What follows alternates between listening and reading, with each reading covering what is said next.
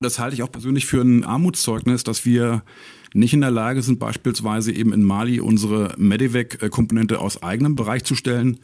Das ist für so eine reiche Industrienation für Deutschland schon ein Stück weit ein Armutszeugnis, dass wir wirklich nur in der Lage sind, im Augenblick Resolute Support zu bestücken.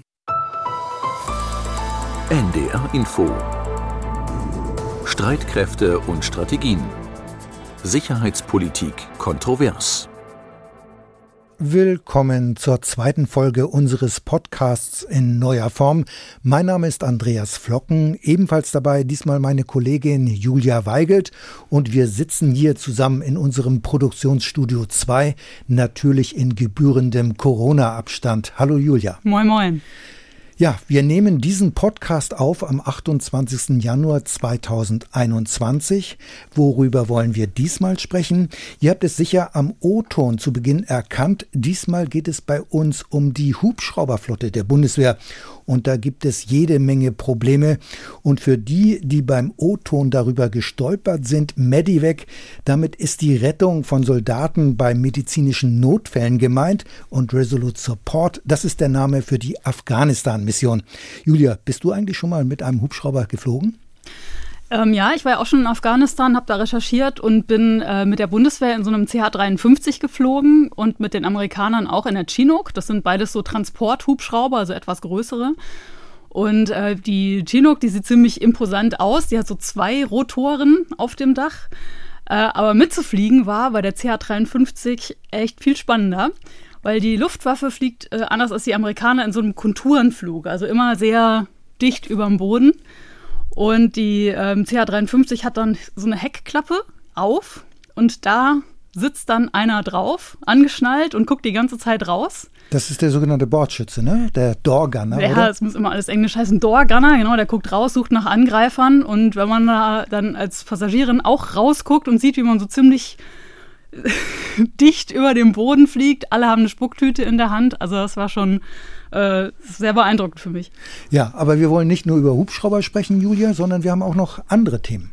Richtig. Ein Thema ist noch die Rüstungskontrolle, genauer gesagt der New Start-Vertrag der ja im nächsten Monat ausgelaufen wäre, aber der wird jetzt nun wohl verlängert. Und dann haben wir noch unsere Rubrik Sicherheitspolitische Notizen. Genau, und da geht es erstens um den Abzug der US-Truppen aus Afghanistan und seine Folgen. Zweitens geht es um den sogenannten Open Skies Vertrag, der steht vor dem Aus. Und äh, drittens schauen wir die Ergebnisse der Europäischen Verteidigungskooperation an, also Titel PESCO, drei Jahre nach dem Beginn. Wie viel ist da wirklich rausgekommen? Außerdem danke für eure Reaktionen auf unseren Premiere-Podcast. Mehr dazu am Ende dieses Podcasts. Zunächst geht es aber erstmal um das Thema Rüstungskontrolle. Da könnte ja durch den Machtwechsel in den USA das Thema wieder mehr in den Fokus kommen. Denn Joe Biden kann ja internationalen Verträgen grundsätzlich mehr abgewinnen als sein Vorgänger. Also in Sachen Rüstungskontrolle gibt es jetzt so eine Art Kurswechsel. Ja, es sieht so aus, denn äh, die neue US-Regierung hat angekündigt, dass sie den New Start-Vertrag verlängern wird. Das ist praktisch der letzte verbliebene Rüstungskontrollvertrag zwischen den USA und Russland. Und beide Seiten haben sich inzwischen über eine Verlängerung geeinigt. Das ging also sehr flott, mhm. denn der Vertrag wäre ja sonst im kommenden Monat ausgelaufen, genau am 5. Februar. Und das ist, so würde ich das jedenfalls sehen, ein erster außenpolitischer Erfolg für Joe Biden. Unter Donald Trump war ja lange ungewiss, ob die USA diesen Vertrag verlängern würden. Insofern ist die Ankündigung der beiden Administrationen, den New Start-Vertrag zu verlängern, ein ganz wichtiges Signal.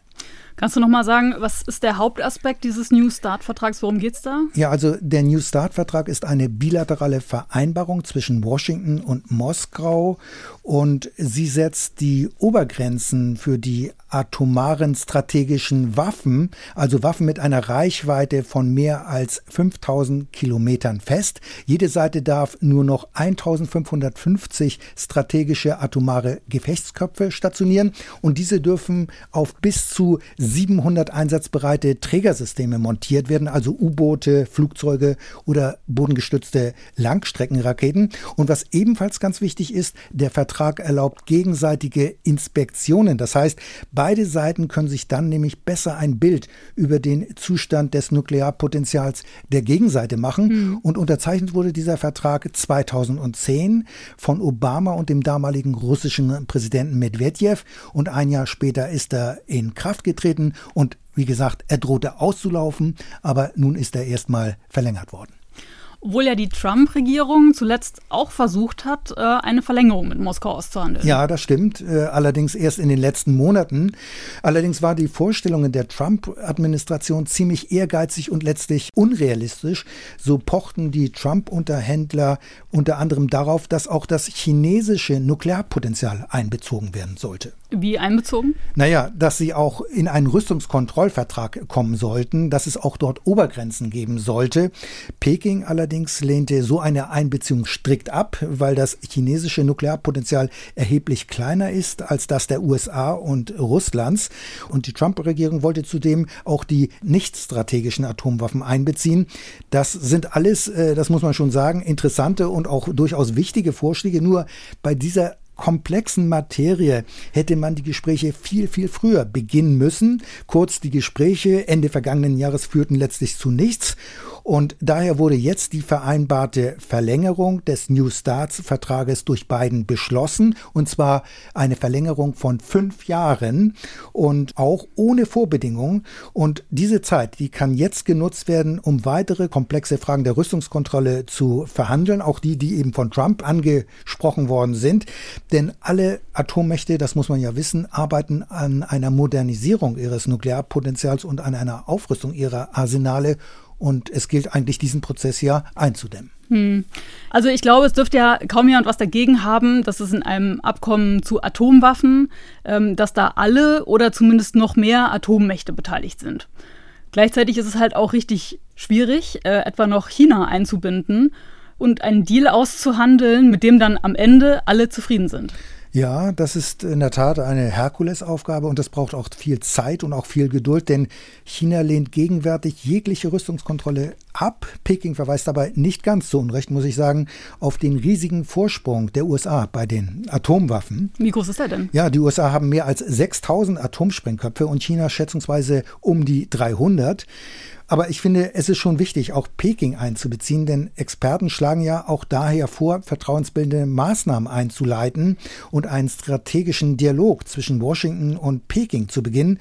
Und dieser Dialog könnte dann münden in Rüstungskontrollgespräche, so die Überlegung, und dann auch zu einer Einbeziehung der Atommächte Großbritannien und Frankreich. Denn das chinesische Nuklearpotenzial ist in etwa in dieser Größenordnung.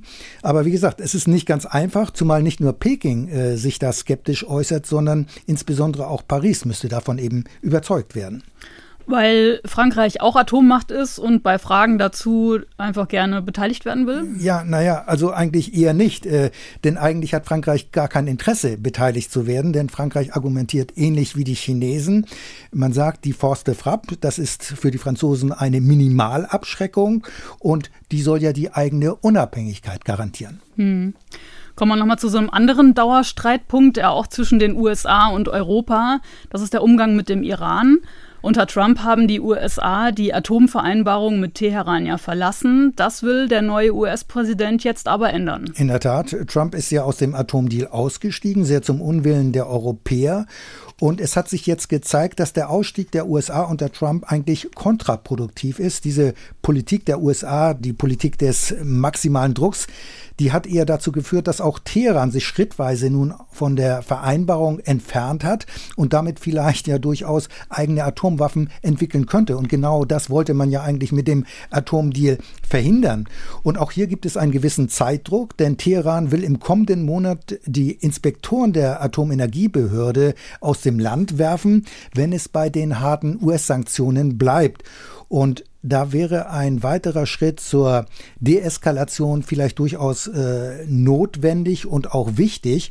Und es gibt den Vorschlag von Abrüstungsexperten, dass das angespannte Verhältnis von Washington und Teheran durch vertrauensbildende Maßnahmen entspannt werden könnte, beispielsweise indem die USA Hilfslieferungen zulassen und das auch vor dem Hintergrund der Corona-Krise, von der ja auch der Iran massiv äh, betroffen ist. So sieht es jedenfalls die Expertin Kelsey Davenport von der Vereinigung Arms Control Association.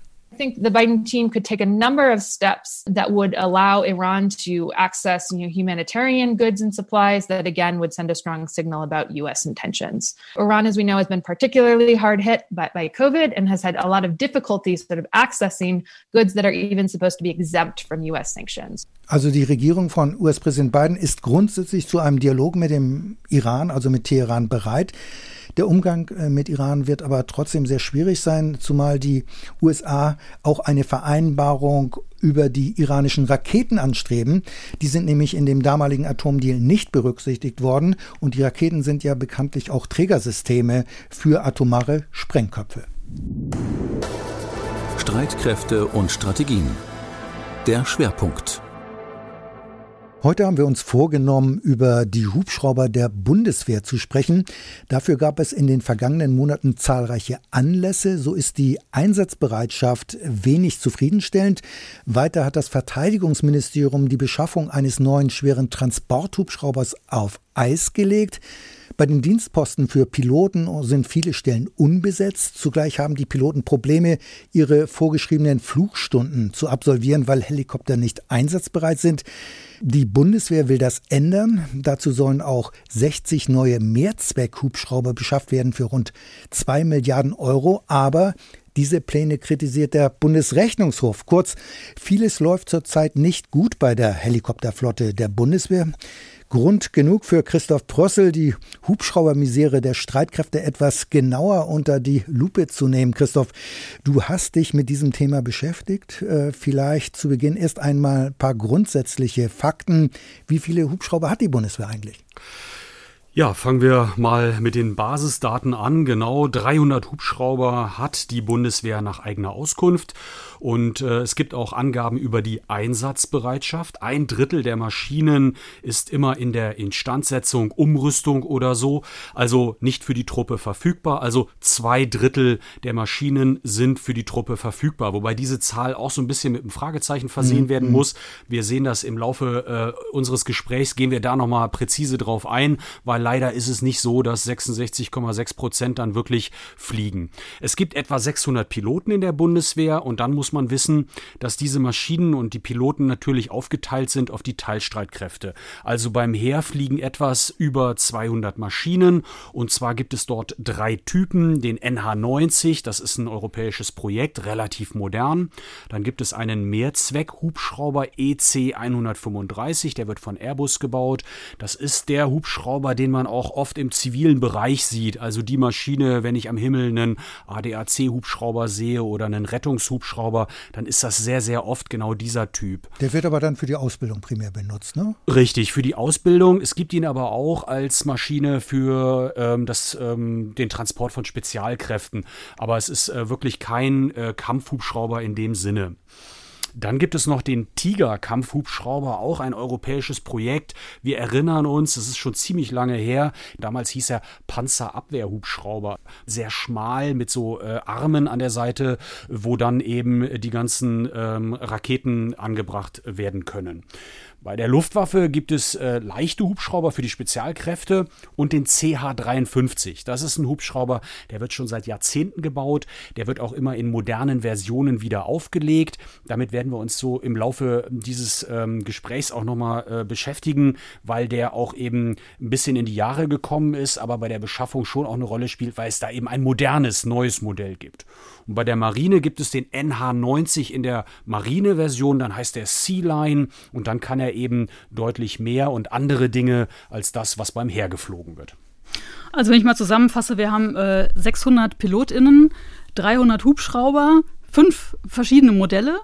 Bevor wir jetzt mal zur aktuellen Kritik des Bundesrechnungshofs kommen, gib uns doch mal so einen kurzen Rückblick. Die Bundeswehr hat ja in der Vergangenheit immer wieder Probleme mit den Hubschraubern gehabt. Also Probleme mit den Drehflüglern im Bundeswehrsprech. Äh, ich freue mich immer, wenn ich das Wort benutze. Das ist gleichzeitig so total nerdig und irgendwie auch so ein bisschen liebevoll. Also Drehflügler gibt es nicht so viele Flugbereite bei der Bundeswehr. Äh, viele sind auch ganz schön in die Jahre gekommen. Äh, du hast schon gesagt, Transporthubschrauber CH-53 ist seit 1972 im Dienst. Äh, die Maschinen mussten auch immer wieder notlanden, um Schlimmeres zu verhindern. Deswegen will die Bundeswehr schon lange neue Maschinen beschaffen. Woran scheitert das denn? Also es gibt zwei Modelle und da hat man sich zumindest schon mal darauf verständigt, dass man eben nichts Neues entwickeln will. Das ist ja in Europa nicht immer so ganz einfach. Es hat ja neue Entwicklungen gegeben und dafür gibt es ja auch gute Gründe. An dieser Stelle war der politische Kompromiss schon vorhanden. Okay, wir kaufen am Markt ein. Und da gibt es zwei Modelle, den CH53K, also das modernste Modell von Sikorsky und den Chinook von Boeing. Und äh, die sollen eben diese älteren CH53 ablösen. Und äh, dann ist eben auch deutlich geworden im Rahmen dieses Beschaffungsprozesses, dass man dafür 5,6 Milliarden Euro festsetzen muss. Und äh, dann hat es aber Kostensteigerungen gegeben und die Beschaffung ist jetzt äh, gestoppt worden. Und das ist natürlich äh, schon eine schwierige Situation, weil die Bundeswehr zum einen natürlich auf diese Maschinen wartet und man sich zum anderen die Frage stellen muss, was ist da schiefgelaufen? Wir haben das natürlich auch angefragt. Andreas, du hast ja. äh, die Mail mit vielen Fragen formuliert ans Ministerium. Bin ich dir sehr dankbar für. Ich lese das hier mal vor. Kurze Antwort, kurzbündig, wie sich das gehört. Im Rahmen der laufenden Vergabe wurde erkannt, dass eine Realisierung des Projektes im geplanten Finanzrahmen bei gleichzeitiger Erfüllung aller Forderungen unwahrscheinlich ist. Äh, die Vergabestelle des Bundesamtes für Ausrüstung, Informationstechnik und Nutzung der Bundeswehr hat die vorliegenden Angebote als unwirtschaftlich bewertet und aus diesem Grund das Vergabeverfahren aufgehoben. Wir hätten da natürlich gerne äh, vom Ministerium eine andere Antwort, eine ausführlichere und wahrscheinlich auch eine präzisere erwartet, aber die hat es leider nicht gegeben. Hm. Also Kostensteigerungen hast du schon gesagt. Das interessiert mich, warum es so viel teurer geworden ist. Ich glaube, da kommen wir nachher nochmal drauf zurück.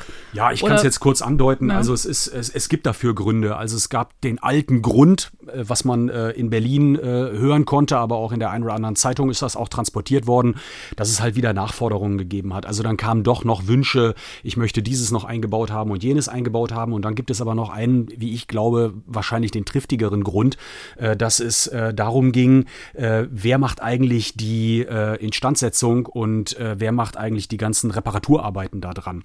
Das sind ja beides US-amerikanische Hersteller und da gab es wohl aus dem politischen Raum die Vorgabe, dass diese Arbeiten in Europa gemacht werden müssen. Und dann verändern sich natürlich die gesamten Kalkulationen und das hat hier bei dieser äh, Kostensteigerung wohl auch eine elementare Rolle gespielt, weswegen die Preise so aus dem Ruder gelaufen sind. Also Kalkulationen verändern sich. Das bedeutet, dass dann der amerikanische Hersteller mit dem Preis hochgeht, weil er keinen Folgeauftrag bekommt. Das kann ich so natürlich nicht bestätigen, aber der Verdacht liegt nahe. Hm. Genau. Okay, wenn man jetzt also so dringend äh, neue Transporthubschrauber braucht, warum kauft die Bundeswehr dann nicht einfach weitere NH90? Das ist ja auch ein Transporthubschrauber und der ist schon fertig entwickelt. Genau, die Frage habe ich mir auch gestellt. Ich habe mich nicht fast nicht getraut, äh, sie im, bei der Luftwaffe zu stellen, aber natürlich musste man da irgendwie durch. Äh, ich kam einfach durcheinander, weil es heißt dann immer bei beiden Modellen NH90 und CH53 mittlerer bis schwerer Transporthubschrauber. Diese Bezeichnung geht so ein bisschen durcheinander und ich wollte einfach einmal Klarheit haben, äh, damit wir in der Recherche, damit wir das auch wissen, was jetzt dazu geführt hat, sich dann eben nicht für den NH, NH90 zu entscheiden. Da gibt es mehrere Gründe. Wenn man es ganz kurz fassen will, dann kann man sagen, der CH53 ist größer, der hat ein äh, stärkeres Triebwerk, die Flugzeit ist länger, der kann außen wie innen äh, mehr Tonnage transportieren und auch mehr Personen transportieren. Der NH90 ist zwar schneller, äh, aber wie gesagt, der kleinere und äh, deswegen sind das schon andere Arbeitseinsätze für die, die eingeplant werden können. Insgesamt muss man sagen, wozu braucht man solche Hubschrauber? Verlegen von Material, Personal, aber auch Aufklärung, Unterstützung aus der Luft und Medivac, also die äh, Rettungskette sicherstellen in Einsatzgebieten. Das ist auch ein wichtiges Gebiet, ein wichtiger Bereich, auf den wir dann nochmal zu sprechen kommen müssen. Christoph, der NH-90-Hubschrauber ist ja von zahlreichen NATO-Staaten beschafft worden. Es gibt ihn, glaube ich, sogar in über 20 Varianten. Die deutsche Marine führt gerade die Marine-Version ein, den Sea Line. Du hast ihn äh, erwähnt und demnächst soll die Marine ja noch eine weitere Version bekommen, den Sea Tiger. Das ist dann ein Hubschrauber, der für die Fregatten vorgesehen ist, quasi ein Bordhubschrauber ist. Und mit den ersten äh, Modellen gab es immer wieder Probleme. Ich kann mich noch gut erinnern, ähm, da gab es das Problem, dass die niederländischen Marinehubschrauber Korrosionsprobleme hatten. Sie rosteten, weil sie zu viel über Wasser offenbar flogen und ähm, Teile ähm, hatten da eben große Probleme. Und dann gibt es noch diverse andere Sachen, die will ich jetzt gar nicht alle noch äh, erwähnen, was ich zumindest mir nochmal angelesen hatte und noch grob in Erinnerung hatte. Aber alles das führte doch immer wieder zu langen Verzögerungen. Genau. Ich glaube, das unterstreicht einfach, dass es mit äh, Hubschraubern äh, eigentlich ziemlich kompliziert ist. Das ist ein äh, Gerät, was äh, eben äh, komplexe Witterungsbedingungen äh, aushalten muss. Wir erinnern uns auch in Mali war immer wieder die Frage, wie viel Sand vertragen die Triebwerke über See fliegen. Das war ein Riesenthema in den Anfangsjahren. Und ich glaube, das zeigt einfach, wie schwer auch die Entwicklung ist, wie schwer überhaupt es ist, diese Helikopterflotten instand zu halten, dass das eben auch teuer ist. Und und äh, das macht so ein bisschen deutlich, warum das auch so ein neuralgischer Punkt ist für die Bundeswehr und warum wir uns überhaupt heute damit beschäftigen müssen. Jetzt hat ja das Ministerium äh, einen Vorschlag gemacht, 60 Mehrzweck-Hubschrauber zu kaufen für 2 Milliarden Euro. Und die Idee dahinter ist, mit diesen Maschinen können dann die Piloten einen Teil zumindest mal ihrer Ausbildung absolvieren. Ähm, das heißt, bei den teureren Hubschraubern und äh, bei denen es auch weniger gibt, einfach Tiger, NH90, CH53, ähm, die werden dann in der Ausbildung nicht mehr so stark benötigt. Genau, das ist das Kalkül. Damit tritt also das Verteidigungsministerium an, um diese Misere in Anführungszeichen zu lösen oder ein bisschen Erleichterung äh, zu erreichen. Und ich habe darüber gesprochen mit Rüdiger Lukassen. Er ist ja verteidigungspolitischer Sprecher der AfD im Bundestag und er selber war Berufssoldat, bevor er in die Politik gegangen ist. Er war auch Hubschrauberpilot und bis 1996 Kommandeur im Kampfhubschrauberregiment Fritzlar. Zuletzt Oberst, bevor er aus aus der Bundeswehr ausschied. Wir hören mal rein. Also diese Überlegung halte ich grundsätzlich für richtig und äh, das ist auch der richtige Weg, eine Entlastung bei den Einsatzhubschraubern zu erzielen. Aber letztendlich bleibt es wichtig, einsatzfähige Hubschrauber im Gefecht und für Landesver und Bündnisverteidigung zur Verfügung zu haben. Ich habe mit Rüdiger Lukassen ein längeres Telefonat geführt, ein Interview aufgezeichnet. Das könnt ihr auch im Internet vollständig nachhören auf der Internetseite von NDR Info, Streitkräfte und Strategien. Aus meiner Sicht klingen in dem O-Ton zwei wichtige Punkte an. Also zum einen, die Mehrzweckhubschrauber sind nur eine Ergänzung. Also die können nicht ersetzen die Probleme, die man hat bei der Nachfolge CH53 oder die man mit den anderen Modellen hat. Und dann äh, ist da ja auch noch angesprochen worden, die Landes- und Bündnisverteidigung. Vielleicht so zur Einordnung in den vergangenen Jahren, wenn ich mich mit der Verteidigungspolitik äh, der AfD auseinandergesetzt habe, dann ist schon deutlich geworden, dass die sehr skeptisch ist bei den Auslandseinsätzen und argumentiert, dafür muss die Bundeswehr auch ausgerüstet sein. Da ist die Anspannung, die, die Anforderung schon sehr groß. Also ähm, deswegen muss man eben auch deutlich machen, wenn es viele Anforderungen gibt, dann muss eben auch äh, die Bundeswehr reagieren und deswegen reagiert sie an dieser Stelle mit den Mehrzweckhubschraubern. Christoph, die Idee, Mehrzweck-Hubschrauber einzusetzen, um die Ausbildung zu vereinfachen und vor allem die Hubschrauberflotte zu entlassen, ist ja auch nicht ganz neu. 2018 haben wir hier in Streitkräfte und Strategien schon darüber berichtet, dass die Bundeswehr beim ADAC Maschinen angemietet hat. Damals hatten in dieser Berichterstattung Politiker auch gefordert, Mehrzweckhubschrauber für die Ausbildung einzusetzen, sogar welche zu beschaffen. Damals hatten sich beispielsweise der verteidigungspolitische Sprecher der Grünen, Tobias Lindner, dafür ausgesprochen und auch Fritz Felgentreu, der damals noch verteidigungspolitische Sprecher der SPD war. Genau, das ist richtig. Zur Einordnung beim Internationalen Hubschrauber-Ausbildungszentrum im niedersächsischen Bückeburg werden derzeit acht NH90 für die Ausbildung eingesetzt und vier Hubschrauber sind vom ADAC. Das sind diese EC 135, über die wir schon gesprochen haben. Die werden angeboten von der ADAC Luftfahrttechnik GmbH, so heißt die Firma. Hm. Jetzt haben wir viel über das Material gesprochen, von dem es also zu wenig gibt, ähm, nach allem, was ich jetzt von dir gehört habe. Gleichzeitig haben wir am Anfang auch schon kurz angesprochen, dass es auch zu wenig Personal gibt, was dann die Maschinen fliegt. Und von der Wartung und dem Ersatzteilemangel brauchen wir jetzt gar nicht erstmal anfangen. Das steht im Jahresbericht 2019 des Wehrbeauftragten. Das war ja äh, 2019 noch Hans-Peter Bartels. Äh, und da steht, bei der Luftwaffe gibt es zum Beispiel 262 Dienstposten für HubschrauberpilotInnen, aber nur 184 sind besetzt. Beim Heer, beim Transporthubschrauber NH90 gibt es 260 Dienstposten und 153 sind besetzt, also gerade mal knapp 60 Prozent. Beim Kampfhubschrauber Tiger sieht es ein bisschen besser aus. Da gibt es 148 äh, Dienstposten und 26 sind nicht besetzt.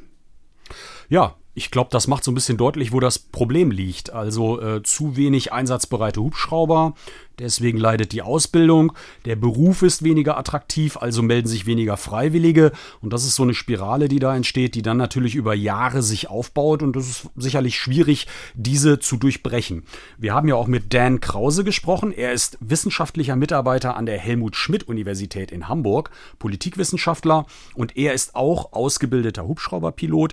Er sagt, es gibt viele Gründe, warum die Hubschrauberflotte Probleme hat, zu wenig Maschinen, zu wenig Personal, Überregulierung Überregulierung. Was ist das, Überregulierung? Sind das Arbeitsstunden oder genau, Arbeitszeitverordnung, 41-Stunden-Woche hat ja auch die Richtig, Bundeswehr? genau. Die hat ja richtig auch für eine Belastung äh, gesorgt. Aber sicherlich sind das auch Vorgaben, wann welche Maschine wo eingesetzt werden kann, Zertifizierungen und, und, und. Und er hat auch erklärt, warum die Ausbildung, äh, die Koordinierung etwas komplizierter ist, als der erste Blick verdeutlichen mag. Da geht es darum, steht das entsprechende Hubschraubermodell im richtigen Zeitpunkt zur Verfügung? Steht der Fluglehrer, die Fluglehrerin zum richtigen Zeitpunkt zur Verfügung? Also einfach nur Flugstundenanzahl sozusagen, die produziert wird durch die Industrie oder durch die Truppe, geteilt durch Piloten, da kommen sie nicht zum Ziel.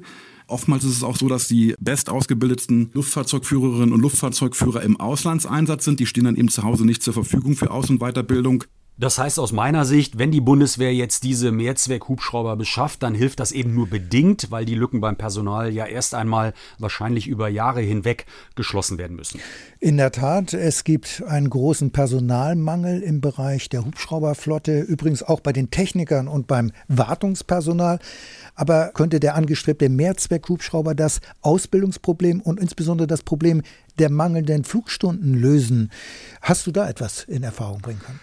Ja, mich hat interessiert, welche Teile der Ausbildung beispielsweise zu einem Piloten einer NH90 oder eines Tiger denn dann auf einem dieser Mehrzweckhubschrauber durchgeführt werden können. Ich habe das auch mit Rüdiger Lukassen äh, besprochen, der ja verteidigungspolitischer Sprecher der AfD ist, das sei hier nochmal erwähnt, und der ja auch jahrelang für die Bundeswehr geflogen ist.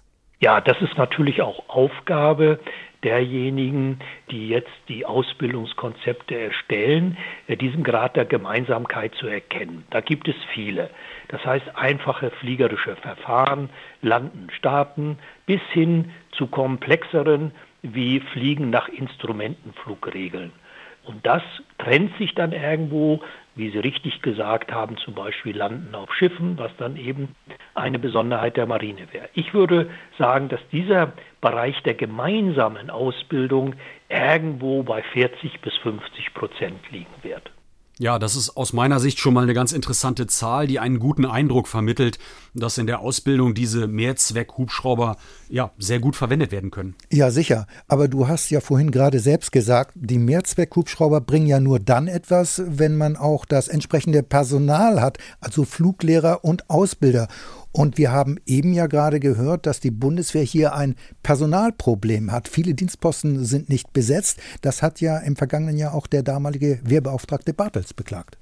Ja, das hat er immer wieder beklagt. Das ist in der Tat ein Problem und dazu kommt, dass eben viele Hubschrauber nicht einsatzbereit sind. Also die Bundeswehr spricht ja offiziell davon, dass 74 Prozent der Waffensysteme einsatzbereit seien. Wir haben das eben schon mal kurz angedeutet.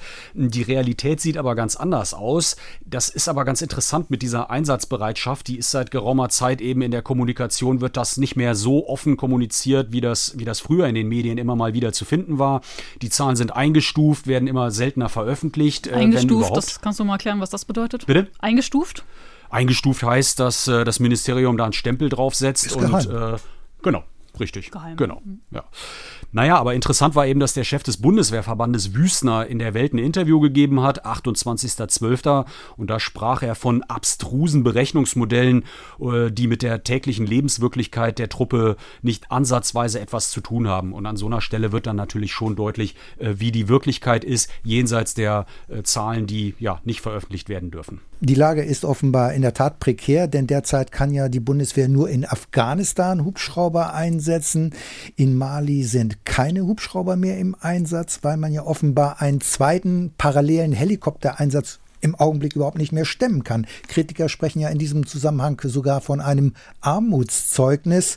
Ähm, wie sieht denn das aus? Äh, in Mali habe ich gehört, ähm, beziehungsweise in Mali sagt man ja auch, dass sich die Bundeswehr da auf private Hubschrauberdienstleister stützt. Richtig, genau, weil es eben anders äh, nicht mehr geht. Ähm, ich fand das auch ganz interessant, das kann man an dieser Stelle vielleicht nochmal erwähnen, dass äh, ja besonders wichtig für die Bundeswehr diese Medivac-Einsätze sind. Also die schnelle äh, Bergung von Soldaten und Soldatinnen, die möglicherweise im Einsatz angeschossen worden sind oder einen Unfall hatten oder was auch immer. Und da spricht man ja auch immer von der Golden Hour. Das heißt, innerhalb ja. einer Stunde müssten verletzte Soldaten in einem Krankenhaus sein, das eben eine Qualität hat wie ein Kreiskrankenhaus. Genau, richtig. Und das ist ganz wichtig. Also wenn das nicht gegeben ist, dann gibt es auch keine Einsätze. Ja. ja. Also dann bleiben die im Camp und dann kann man sich auch immer fragen, wie sinnvoll ist denn jetzt das Agieren der Bundeswehr? Können dann überhaupt noch Kräfte vor Ort ausgebildet werden? In Afghanistan war das auch immer ein Thema, also dass diese Rettungskette steht. Und dafür sind sind diese Hubschrauber so wichtig. Und äh, deswegen äh, musste die Bundeswehr, auch 2017 war das, äh, Medivac-Hubschrauber nach Mali schicken im Rahmen des äh, äh VN-Einsatzes, also des Einsatzes der Vereinten Nationen. Und da war das ein Riesenthema, ob man das bereitstellen könnte. Und vor allem war es auch ein Riesenthema, dass die Bundeswehr gesagt hat, und danach, bitteschön, ist ein anderer dran. Also wir limitieren das zeitlich, damit wir diese Hubschrauber auch wieder rausbekommen. Da haben sich dann die Niederländer, glaube ich, bereit erklärt, äh, den Anschluss zu machen. Und so waren eben nur ein paar paar Monate diese deutschen Maschinen vor Ort. Hm. Also was ich jetzt von dir mitgenommen habe, so als Zwischenfazit, ähm, die Bundeswehr hat zu wenig, zumindest einsatzbereite Hubschrauber. Äh, die wenigen Maschinen, die es gibt, die werden dringend gebraucht, äh, in Auslandseinsätzen, aber auch für die Ausbildung. Und ja, ein Teil der vorhandenen Maschinen kann gar nicht fliegen, weil sie eben repariert oder umgerüstet werden. Und die Lösung soll sein, habe ich jetzt verstanden, die Bundeswehr kauft auf eine Art unkomplizierte und günstigere Mehrzweck-Hubschrauber ähm, in denen die PilotInnen dann etwa so die Hälfte der Ausbildung machen können. Die Folge wäre, es gibt mehr Ausbildung und die raren Transport- und Kampfhubschrauber können dann verstärkt im Einsatz genutzt werden. Also unterm Strich könnte man sagen, gute Idee. Das sagt auch der Bundesrechnungshof und sogar Oppositionspolitiker. Und gleichzeitig hat der Bundesrechnungshof trotzdem das Ministerium kritisiert. Warum? Ähm, das ist ein Bericht des Bundesrechnungshofs, der im Dezember 2020 veröffentlicht worden ist. Und da ist das eigentlich sehr ausführlich ähm, aufgeführt. Der Bericht heißt Bemerkungen zur Haushaltsführung des Bundes. Das ist ja das übliche Vorgehen, dass da ähm, sehr, sehr viele Ministerien und sehr, sehr viele Bereiche aus den Ministerien äh, durchleuchtet werden. Und ein Thema beim Verteidigungsministerium war eben genau diese Idee, äh, die äh, Mehrzweck-Hubschrauber einzusetzen und dieses Ausbildungsmodell für die Hubschrauberbesatzungen äh, unter die Lupe zu nehmen. Also 60 Mehrzweck-Hubschrauber für 2 Milliarden Euro, muss man ja auch sagen, ist schon eine Menge Geld, ist jetzt kein kleiner ja, Beschaffungsbetrag. Betrag. Auslieferung 2024 bis 2027. 40 Maschinen sollen direkt in die Ausbildung und ins Training gehen. Das sind also auch schon mal so Sachen, die sind da in dem Bericht nochmal ganz gut abgebildet. Und dann gibt es dort so zentrale Sätze, die ich ganz interessant fand. Ich zitiere nochmal einen, ich lese den mal vor. Das BMVG hat nicht sichergestellt, dass es mit dem Kauf von Mehrzweckhubschraubern die Ausbildungslücke auf Einsatzhubschraubern nutzbringend und wirtschaftlich schließen kann. Das hört sich für mich schon nach einer massiven und sehr deutlichen Kritik an der Stelle an. Und da gibt es dann noch mehr Punkte. Also das Luftfahrtamt der Bundeswehr hat dieses Ausbildungskonzept noch nicht genehmigt. Also dazu muss man wissen, funktioniert nicht einfach mit ziviler Luftfahrt gleich, sondern da gibt es ein extra Luftfahrtamt der Bundeswehr. Das guckt auf die Ausbildung, wie läuft die im Detail, haben die Leute dann genug Flugstunden und Erfahrung sammeln können in den unterschiedlichen Situationen. Wie sieht die Ausbildung aus? Kann man dann irgendwann sagen, so heißt es nun mal bei der Bundeswehr, Combat Ready. Also darf der fliegen in Mali oder auch hier irgendwo, wenn geübt geübt wird oder irgendwo in Deutschland. Ja, Konzept ist nur unzureichend. Das ist also mein Fazit, was ich daraus rauslesen kann. Zum Beispiel die Teilstreitkräfte hätten den Bedarf an Mehrzweck-Hubschraubern nur überschlägig ermittelt und unterschiedlich begründet, nicht näher untersucht, welche Anteile der jeweiligen Ausbildungsinhalte auf den neuen Maschinen durchgeführt werden könnte. Da wird so ein bisschen deutlich, dass die also eine präzise Rechnung haben wollen. Klar, es ist der Bundesrechnungshof, der hätte das dann gern schon etwas genauer, wie wo gespart werden soll, also wie man wo äh, Nutzen aus diesen neuen Maschinen äh, ziehen möchte. Also Christoph, die neuen Pilotinnen und Piloten können auf dem geplanten Mehrzweckhubschrauber, du hast es bereits angedeutet, nur eine Art fliegerische Grundausbildung machen, denn erst danach kommt ja eine Spezialausbildung, denn die Anforderungen bei den einzelnen Hubschraubern sind ja unterschiedlich. Ein Kampfhubschrauberpilot muss ganz anders agieren und die Maschine ist ja auch ganz anders als ein Transporthubschrauberpilot mit dem NH90. Das sind ja schon ganz unterschiedliche Typen und ganz unterschiedliche Voraussetzungen. Genau, also man hat mir das so erklärt, dass man eben das Landen, das Starten mit so einem Mehrzweckhubschrauber unterrichten und lernen kann, äh, dass man da eben auch Flugstunden und Erfahrungen sammeln kann. Aber wenn es dann eben schon in die speziellen äh, Dinge übergeht, also Marine, über See fliegen, äh, auf einem Schiff starten und landen, das ist dann einfach was anderes als das, was ein Heeresflieger können muss. Oder Seeraumüberwachung ist auch eine Sache, die ja, halt kann man wohl nicht mit dem Mehrzweckhubschrauber machen. Genau, oder? genau. Und das sind dann die Sachen, die man Waffensystemausbildung nennt. Das klingt jetzt martialischer, als es ist. Ein Waffensystem ist eben dieser Hubschrauber NH90 oder eben der Tiger. Also es geht nicht um die direkte Bewaffnung, sondern das Ganze ist ein Waffensystem und diese Waffensystemausbildung, die muss dann eben erfolgen an diesen speziellen Hubschraubern. Das heißt, äh, das ist immer nur eine Ergänzung oder ja, um die fliegerischen Grundfähigkeiten eben äh, zu erlernen. Was hältst du denn von der Kritik des Bundesrechnungshofes? Äh, hältst du sie für berechtigt? Ja, ich glaube schon. Also wenn ich das lese, habe ich den Eindruck, da sind Fehler gemacht worden, beziehungsweise da sind Nachlässigkeiten gemacht worden. Klar, diese Wirtschaftlichkeit, das ist immer so ein Klassiker des Bundesrechnungshofes, da schaut er drauf, das ist seine Aufgabe. Ähm, man muss aber auch sagen, dass diese Bundesrechnungshofsarbeit immer so äh, vonstatten geht, dass eben ein Punkt identifiziert wird, wo es Probleme gibt. Dann ähm, werden die äh, Kritikpunkte vorgetragen und dann darf auch das Verteidigungsministerium darauf reagieren und eine Stellungnahme abgeben. Und das BMVG hat in der Tat schon eingeräumt, dass Planungen noch erfolgen müssen. Aber der Bundesrechnungshof hat auch schon schlimmere Fälle, das ist meine Interpretation, auf dem äh, Tisch äh, gehabt. Insofern ist eine berechtigte Kritik, aber wir haben das jetzt eher hier zum Anlass genommen, um nochmal auf das gesamte äh, Problem bei den Hubschraubern zu gucken und jetzt nicht nur nur über diese Bundesrechnungshofskritik zu sprechen. Hm. Also wenn ich jetzt nochmal einen, einen Strich unter dieses Thema ähm, Ausbildungshubschrauber, nenne ich es jetzt mal, machen will, ähm, wenn die Pläne ähm, des BMVG klappen, dann kommen diese neuen Hubschrauber, die Ausbildung wird verstärkt, angehende Pilotinnen haben vielleicht auch wieder mehr Lust, sich bei der Truppe zu bewerben, weil sie dann auch tatsächlich fliegen können. Vielleicht wird das Personalproblem dann auch gelöst. Das ist so der erste Punkt. Wir haben aber ja am Anfang auch schon gesprochen, dass der äh, CH-53 zunehmend auseinanderfällt, wenn man so sagen will. Und die Beschaffung eines schweren Transporthubschraubers, die wurde ja erstmal auf Eis gelegt. Wieso das denn? Ja, ich habe eben ja schon so ein bisschen die Gründe erklärt, aber es ist am Ende natürlich wirklich nicht nachvollziehbar, warum die Hubschrauber jetzt nicht äh, neu äh, beschafft werden können, warum diese Beschaffung abgebrochen werden musste, warum die Preise da also völlig aus dem Ruder gelaufen sind. Auch darüber habe ich mit Rüdiger Lukassen gesprochen, verteidigungspolitischer Sprecher der AfD.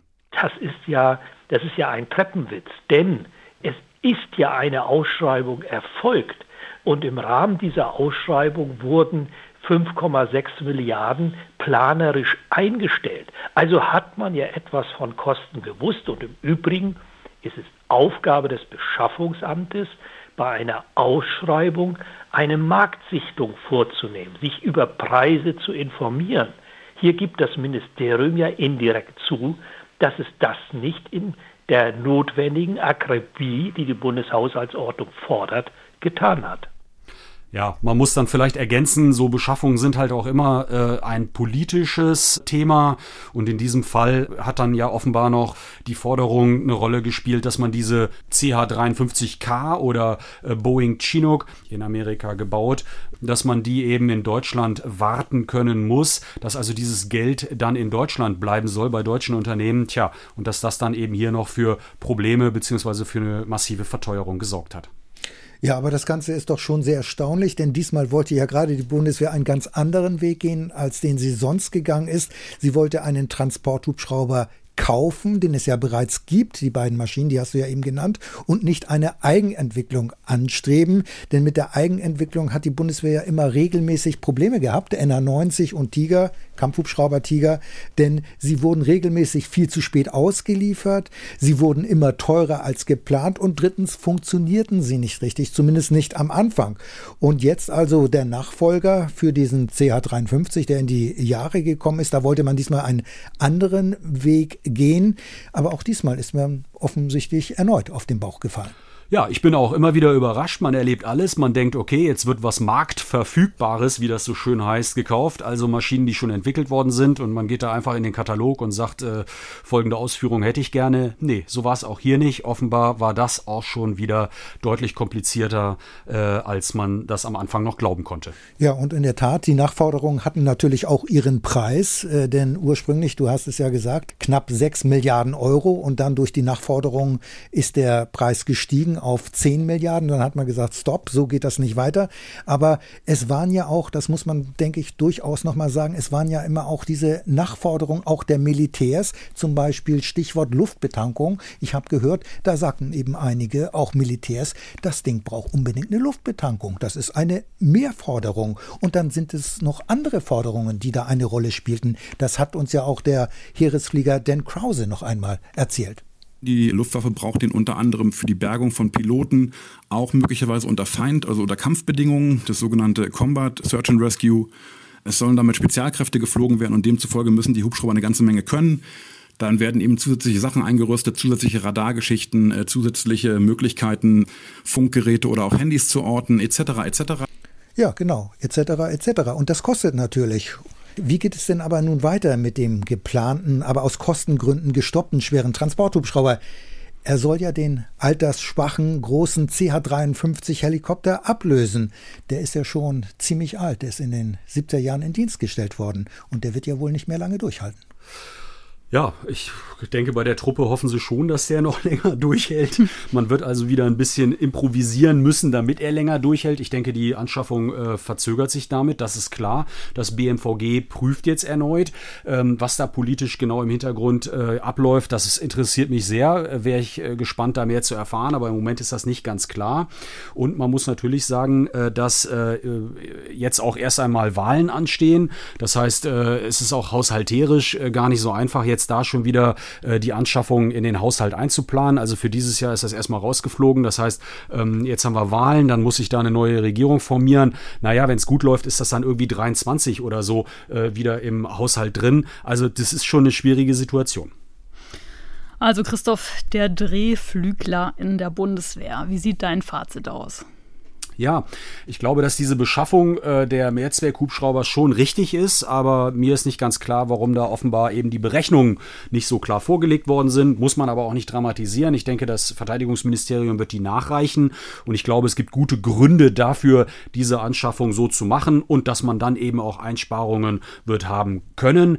Unverständlich ist für mich, warum der CH53 da die Nachfolge äh, nicht klappt. Das ist ein Verfahren, wir haben das ja eben auch von äh, Lukassen gehört, das schon so lange läuft, äh, wo man sich wirklich fragen muss, wie kann es sein, dass das BAIN-BW, also das Beschaffungsamt, ähm, da den Fahrplan nicht äh, klar aufstellen konnte und jetzt auf einmal irgendwelche Kosten auftauchen, wo man denkt, das muss noch dieses äh, Modell leisten, beziehungsweise man möchte dann auch noch diese Instandsetzung in Deutschland machen. Das ist, glaube ich, schwer zu vermitteln. Das ist, das ist mir nicht ganz klar, warum man dann nicht sagt, wir nehmen von der Stange und dann ist es auch von der Stange.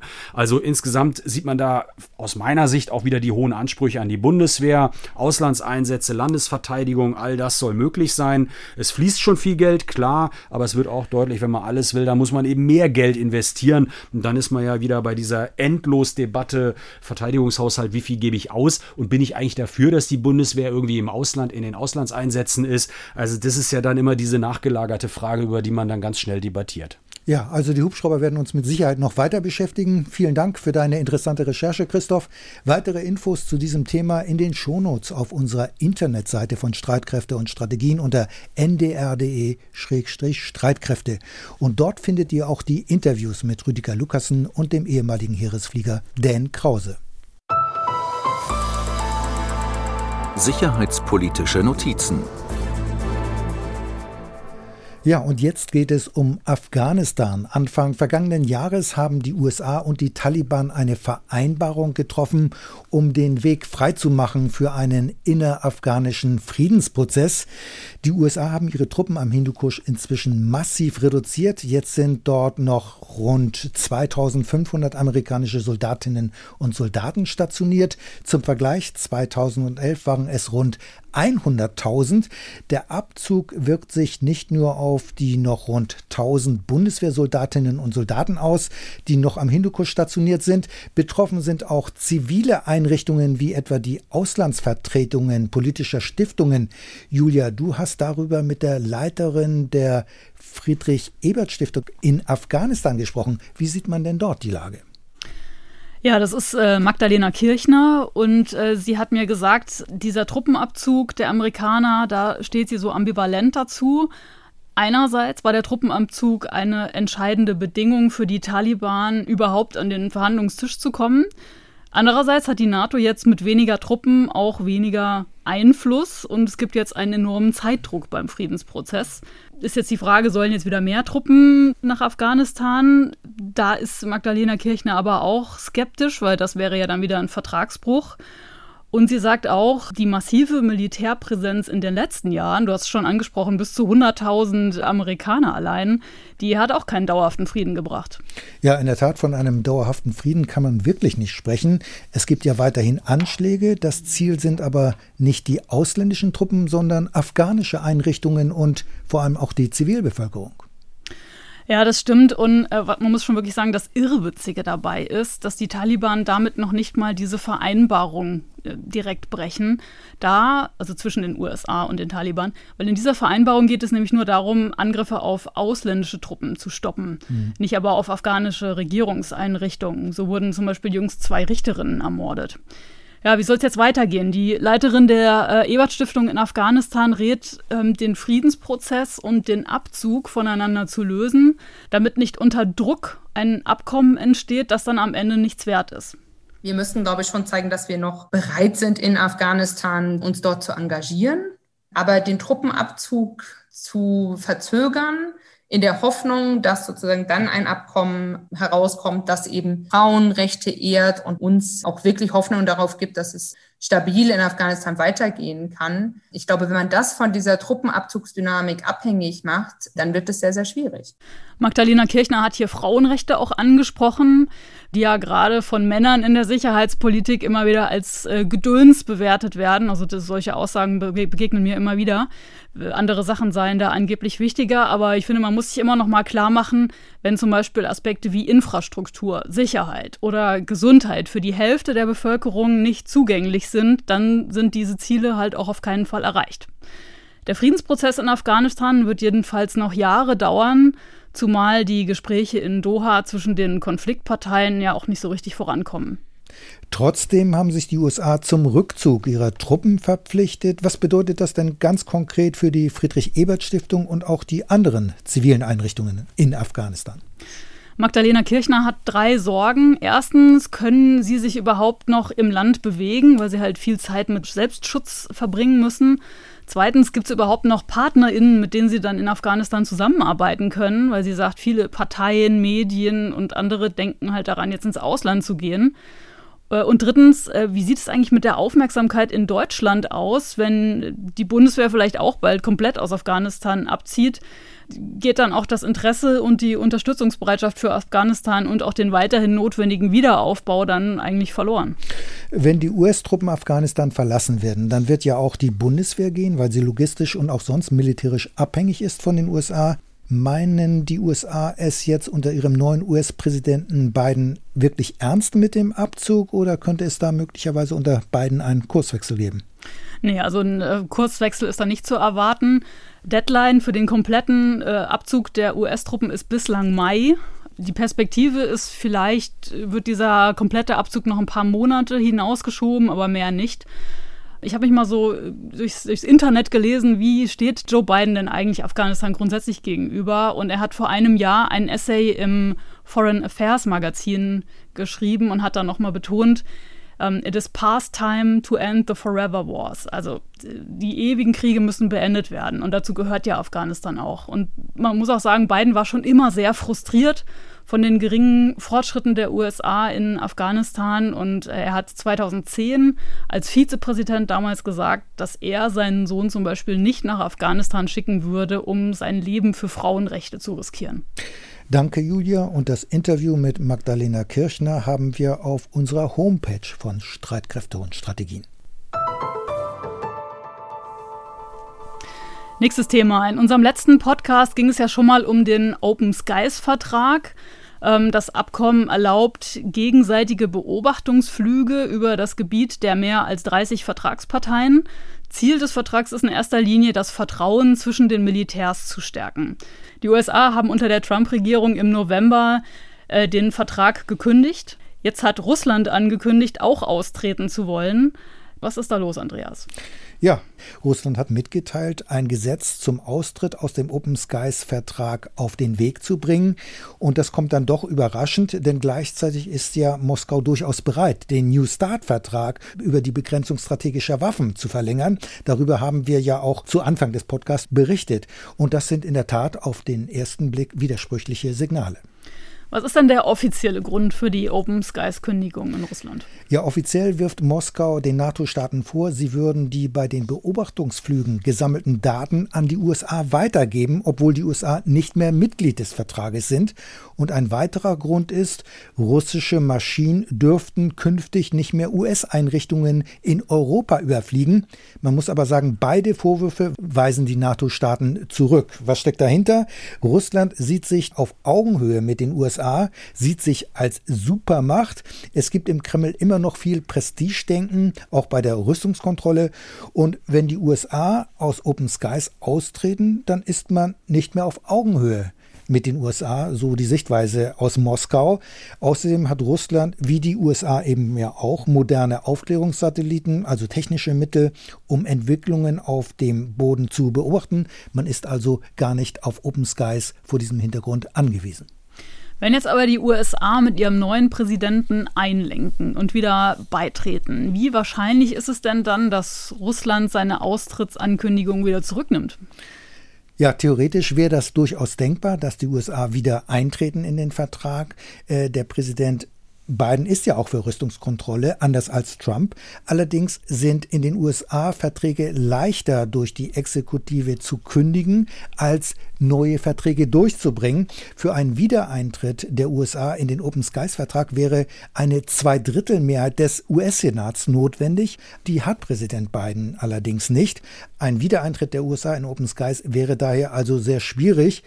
Man muss aber auch sehen, bis der russische Austritt aus dem Open Skies Vertrag offiziell ist, dauert es noch ein wenig, denn das notwendige Gesetz, was man ja jetzt erst auf den Weg bringen will, muss erstmal durch die Duma, dann geht es in den Föderationsrat und dann muss es Putin auch noch unterschreiben mhm. und erst danach wird es noch eine Frist geben, von sechs Monaten, bis dieser Austritt aus dem Vertrag dann auch offiziell rechtmäßig ist, also rechtskräftig ist.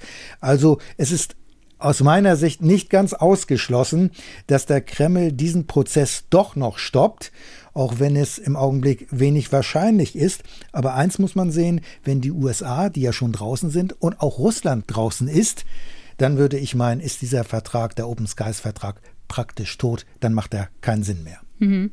Wenn man jetzt diese pessimistische Variante nimmt, von der du ausgehst, was wird denn dann aus dem neuen Open Skies Flugzeug der Bundeswehr? Das gibt es ja seit so knapp zwei Jahren und hat auch äh, rund 120 Millionen Euro gekostet. In der Tat, das ist eine gute Frage. Das ist vollkommen offen, was damit passieren wird. Die Maschine ist noch nie im Einsatz gewesen. Sie hat noch keinen einzigen Beobachtungsflug im Rahmen des Open Skies Vertrages gemacht. Es heißt, die A319 wird noch bis Ende des Jahres zertifiziert. Das heißt, die Vertragsstaaten müssen prüfen, ob auch alles in Ordnung ist und die Maschine dann für Beobachtungsflüge eingesetzt werden könnte. Die Maschine selbst hat sensible Kameras und anderes technisches Gerät Und man kann natürlich überlegen, aber das ist eigentlich keine Option, sie als Aufklärungsmaschine äh, einzusetzen für das Militär. Aber das ist eigentlich keine reale äh, Option. Und auch eine Umrüstung als Transportflugzeug ist praktisch nicht möglich. Also ich würde meinen, es sieht ganz so aus, dass diese 120 Millionen Euro, die man dafür ausgegeben hat, praktisch in den Sand gesetzt worden sind. Die Maschine wäre bei einem Aus von Open Skies praktisch eine Fehlinvestition. Da wissen wir schon, was im nächsten Bericht des Bundesrechnungshofs dann drin steht. Vor drei Jahren haben 25 EU-Staaten beschlossen, in der Verteidigungspolitik intensiver zusammenzuarbeiten. Die Initiative heißt PESCO, die Abkürzung steht für Ständige Strukturierte Zusammenarbeit und sie umfasst knapp 50 Projekte der Streitkräfte, zum Beispiel die Entwicklung eines Systems zur besseren Seeraumüberwachung oder zur Minenabwehr und vieles andere mehr. Deutschland ist an 16 Projekten beteiligt und koordiniert sechs. Julia, du hast hast dich mal nach dem gegenwärtigen Stand dieser sogenannten PESCO-Vorhaben erkundigt. Wie sieht es denn da aus? Bislang gibt es da nur wenige konkrete Ergebnisse und ich muss sagen, es war auch unheimlich zäh, da überhaupt irgendwie eine verständliche Übersicht allein der sechs äh, von Deutschland koordinierten Projekte zu bekommen. Deswegen habe ich mir jetzt mal ein Projekt genauer angeschaut. Das ist das European Medical Command in Koblenz. 2017 bei der PESCO-Gründung hatten wir da noch so ein bisschen eine Vorstellung von so einem fliegenden OP, den dann alle teilnehmenden Nationen nutzen können, äh, damit dann nicht zum Beispiel der slowakische Sanitätsdienst andere Stecker nutzt als der spanische und dann da die Zusammenarbeit daran scheitert. Jetzt wird allerdings eher klar, dass es eher eine Koordination statt einem Kommando, was da in Koblenz ist. Das heißt also, es soll überhaupt kein gemeinsames europäisches Sanitätskommando in Koblenz geben. Das würde die Bezeichnung ja vermuten lassen. Also dann wäre das ja streng genommen, man könnte es fast so sagen, eine Mogelpackung. Ja, also wenn du sagst, es wird es nicht geben, es gibt es offiziell schon, es ist da, es heißt Aber so. es ist kein Kommando.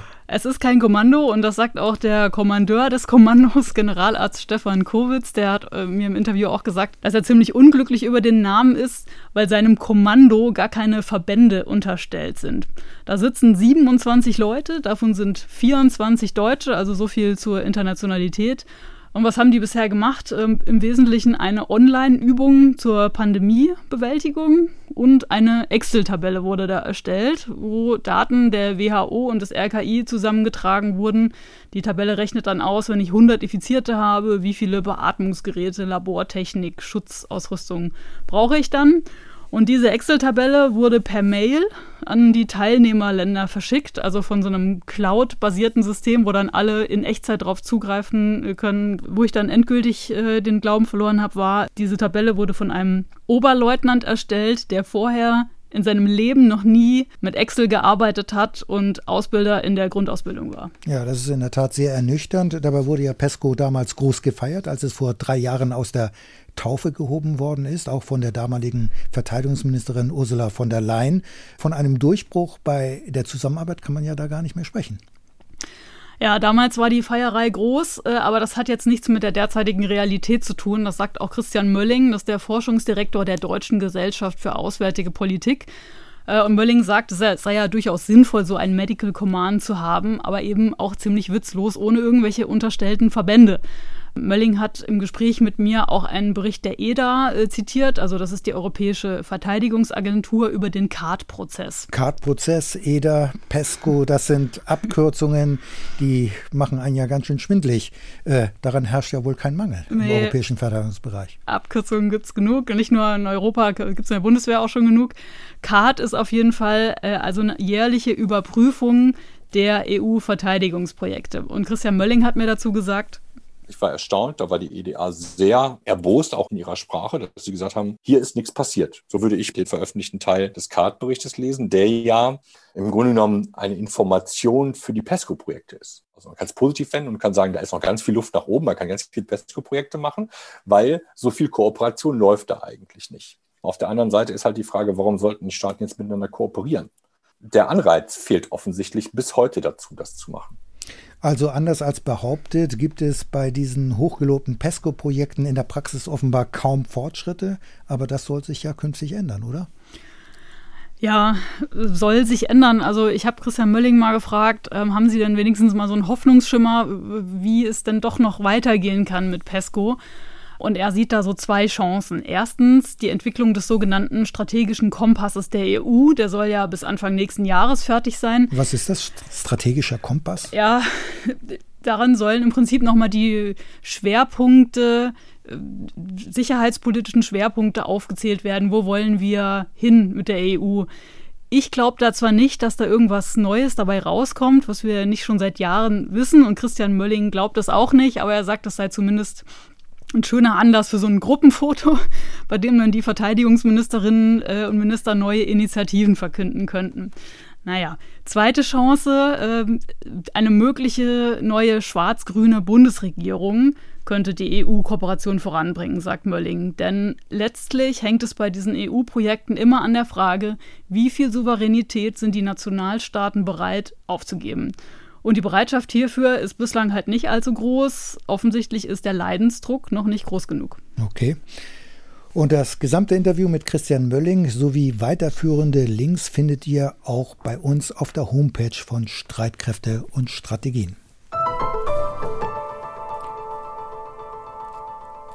Bevor wir uns jetzt verabschieden, werfen wir noch einen Blick auf das Feedback, das ihr uns zur ersten Podcast-Ausgabe geschickt habt. Vielen Dank erstmal dafür. Julia, was ist denn da alles eingegangen? Also H. Neumann schreibt, dass er oder sie positiv überrascht ist. Ähm, er schreibt oder sie, die Gesprächsatmosphäre und das Konzept fand ich überraschend gut. Die Dialoge nicht so gekünstelt wie befürchtet. Mehr Themen sind drin. Das rechtfertigt auch den höheren Zeitbedarf zum Hören. Ein anderer Hörer oder Hörerin schrieb, er oder sie müsse sich jetzt mehr konzentrieren beim Zuhören, weil halt zwei Hosts sprechen äh, im Vergleich zu früher, äh, als du immer in erster Linie zu, zu hören warst, Andreas. Äh, gleichzeitig habe ich ihn der Podcast aber auch angeregt, mehr über die Themen zu erfahren. Und äh, Jochen Luhmann vom Wuppertal-Institut für Klima, Umwelt und Energie schreibt, wenn ich den Podcast vergleiche mit dem Corona-Blog des NDR mit Drosten, dann steigen sie sehr tief ein, unterfordern ihre Hörer. Jochen Luhmann spricht da ja ein Thema an, über das wir uns vorab schon sehr lange unterhalten haben. Ähm, da ging es darum, wen wollen wir eigentlich ansprechen mit dem Podcast. Kannst du nochmal zusammenfassen, Andreas, auf was wir uns da geeinigt haben, warum wir so viel sicherheitspolitisches Wissen voraussetzen oder auch nicht? Ja, das ist äh, gar nicht so einfach. Ansprechen wollen wir eigentlich alle, die sich für den Themenkomplex Sicherheitspolitik interessieren, jung und alt. Also es geht hier nicht um reine Altersgruppen. Auch der, ich sag mal, interessierte Laie, der soll angesprochen werden, wenn er Interesse hat. Und da kann man und soll man auch gar nicht alles voraussetzen. Andererseits äh, sollen auch die Kenner etwas von diesem Podcast haben. Also Leute, die sofort wissen, was Open Skies Vertrag ist und sowas. Ähm, das ist für uns natürlich immer ein ziemlicher Spagat, beiden Interessen Rechnung zu tragen. Das gilt übrigens auch für die Themenauswahl. Wir fragen uns immer, wieder, wie speziell dürfen eigentlich die Themen sein? Sind sie verständlich? Kann auch der interessierte Nichtfachmann damit etwas anfangen? Also das sind alles Fragen, die wir uns dann jedes Mal neu stellen und mit denen wir uns dann immer wieder beschäftigen. Kritik gibt es auch an der veränderten Form unseres Sendemanuskripts. Das äh, könnt ihr ja wie gewohnt als Newsletter abonnieren. Allerdings gibt es in schriftlicher Form nur noch den Schwerpunkt und den eben in dieser Dialogform, wie er auch im Radio läuft. Ein Hörer schreibt, er finde es mühsam, das zu lesen und fragt, ob es auch eine gereinigte Fassung wie bisher gibt. Wie ist denn da deine Antwort, Andreas? Ja, äh, das ist eine Frage der Ressourcen und die sind auch bei uns knapp. Äh, wir können keinen kompletten Podcast verschriftlichen. Der ist ja auch viel länger als die Radiofassung und wir sind im Augenblick glücklich, dass wir überhaupt zumindest den Schwerpunkt in Schriftform nochmal nachreichen können. Ob man das Layout noch verbessern kann, das müssen wir mal sehen, das können wir gerne prüfen. Aber grundsätzlich bitten wir doch um Verständnis, äh, dass wir hier nicht mehr alles leisten können und nicht mehr ein komplettes Manuskript verschicken können. Dafür muss ich sagen, haben wir ja jetzt auch umfangreiche Shownotes und die verschicken wir ja dann ebenfalls über unseren Newsletter. Mhm. Zum Schluss nochmal, ihr könnt uns ja auch gerne Themenvorschläge schicken. Das hat etwa Stammhörer Frank Linau gemacht. Er wünscht sich zum Beispiel einen Schwerpunkt zu den sicherheitspolitischen Folgen der Klimakatastrophe und der sonstigen Umweltzerstörung. Vielen Dank, Herr Linau, das haben wir auf jeden Fall im Blick. Danke auch an alle anderen FeedbackgeberInnen. Das hilft uns sehr, ähm, den Podcast so zu gestalten, dass er euch gefällt. Schickt uns gerne weiteres Feedback. Ähm, da haben wir drei Wege. Zum einen über die Homepage von Streitkräfte und Strategien. Da gibt es auch so einen kompletten Feedback-Fragebogen. Zweitens äh, per Voicemail über die NDR-Info-App. Ähm, oder auch gerne via Twitter. Da findet ihr mich und meinen Kollegen Christoph Prössel. Der wird auch den nächsten Podcast in zwei Wochen moderieren, zusammen mit Andreas. Welches Schwerpunktthema hast du dir denn dafür vorgenommen? Ja, wir wollen uns dann mit der Marine beschäftigen. Der Arbeitstitel, der lautet Kleinste Teilstreitkraft mit großen Ambitionen. Also wir wollen fragen, ob die Aufgaben und Mittel in Übereinstimmung stehen oder ob da einiges im Argen liegt. Ich bin sehr gespannt. Den Podcast mit zusätzlichen Themen könnt ihr rund um die Uhr hören und abonnieren auf unserer Internetseite unter ndr.de-streitkräfte oder in der ARD Audiothek. Tschüss sagen Julia Weigelt und Andreas Flocken. NDR Info Streitkräfte und Strategien der NDR Info Podcast zur Sicherheitspolitik.